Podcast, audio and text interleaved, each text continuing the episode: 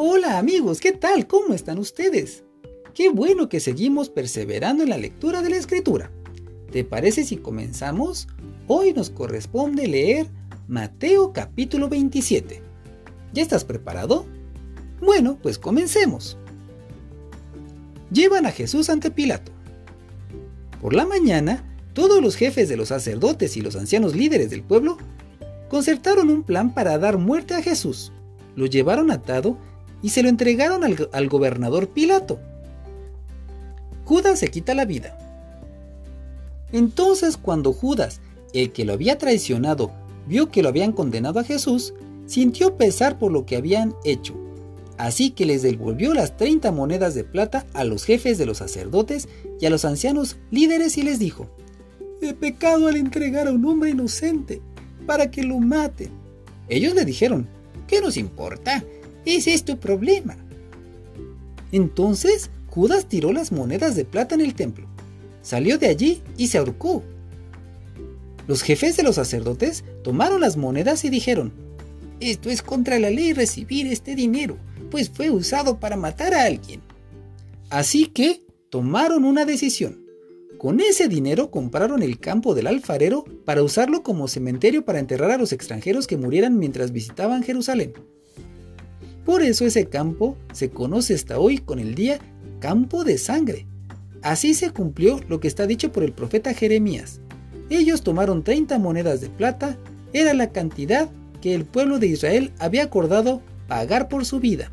Lo usaron para comprar el campo del alfarero como el Señor me lo había ordenado. Pilato interroga a Jesús. Mientras tanto, Jesús se presentó ante el gobernador y éste le preguntó, ¿Eres tú el rey de los judíos? Y él dijo, Tú lo has dicho. Pero cuando los jefes de los sacerdotes y los ancianos líderes lo acusaron, no respondió nada. Entonces Pilato le preguntó, ¿no escuchas todas las acusaciones que están haciendo en tu contra? Pero Jesús no le respondió nada, ni siquiera una sola acusación. Pilato estaba muy sorprendido. Jesús condenado a muerte. Era costumbre que durante la fiesta el gobernador dejara libre al preso que pidiera el pueblo. En ese entonces había un prisionero muy conocido llamado Barrabás.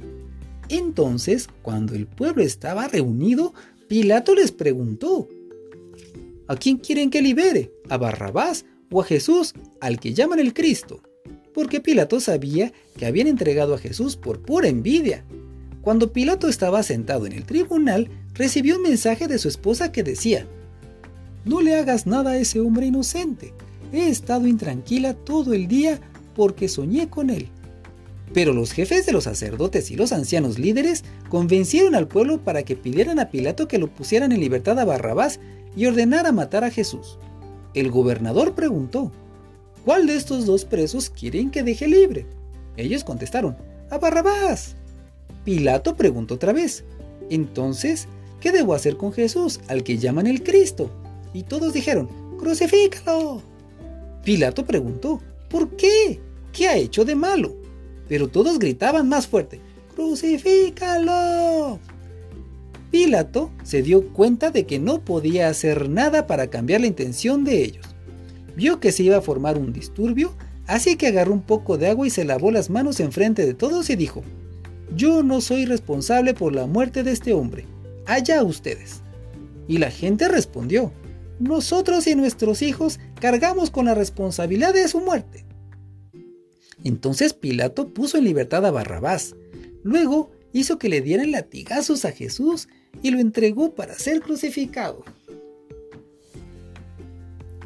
Los soldados se burlan de Jesús. Entonces, los soldados del gobernador llevaron a Jesús al palacio Toda la compañía de soldados se reunió a su alrededor. Le quitaron la ropa y le pusieron un manto de color morado. Hicieron una corona hecha de espinas, se la colocaron en la cabeza y le pusieron una caña en la mano derecha. Se arrodillaron ante él y se burlaban diciendo, larga vida al rey de los judíos. Luego le escupieron, tomaron la caña y le pegaron en la cabeza. Cuando acabaron de burlarse de él, le quitaron el manto y le pusieron su ropa y lo sacaron para crucificarlo. ¡Uh! ¡Qué triste! ¡Qué terrible! Sigamos leyendo. Crucifixión de Jesús.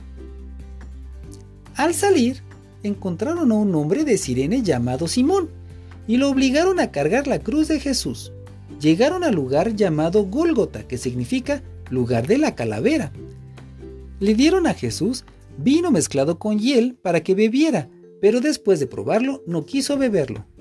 Clavaron a Jesús de pies y manos a la cruz y se repartieron su ropa lanzando los dados. Luego se sentaron a vigilarlo. Por encima de su cabeza colocaron un aviso con la razón de su condena.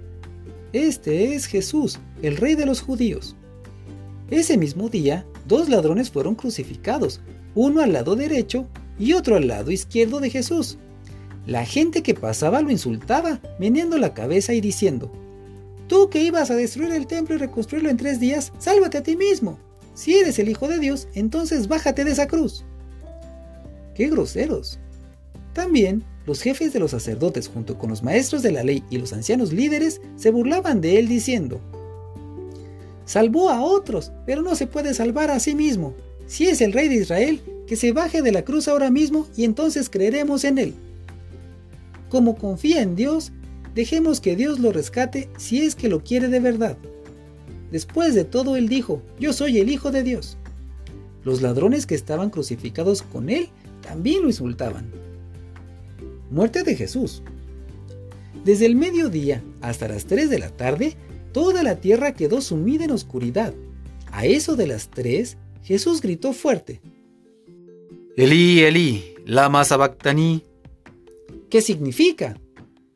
Dios mío, Dios mío, ¿por qué me has abandonado? Algunos de los que estaban allí lo oyeron y empezaron a decir, Está llamando a Elías. Entonces, inmediatamente uno de ellos corrió y tomó una esponja, la empapó en vinagre, la puso en un palo y se la ofreció a Jesús para que bebiera. Pero los demás seguían diciendo, Déjenlo, vamos a ver si Elías viene a salvarlo. Jesús nuevamente dio un fuerte grito y murió.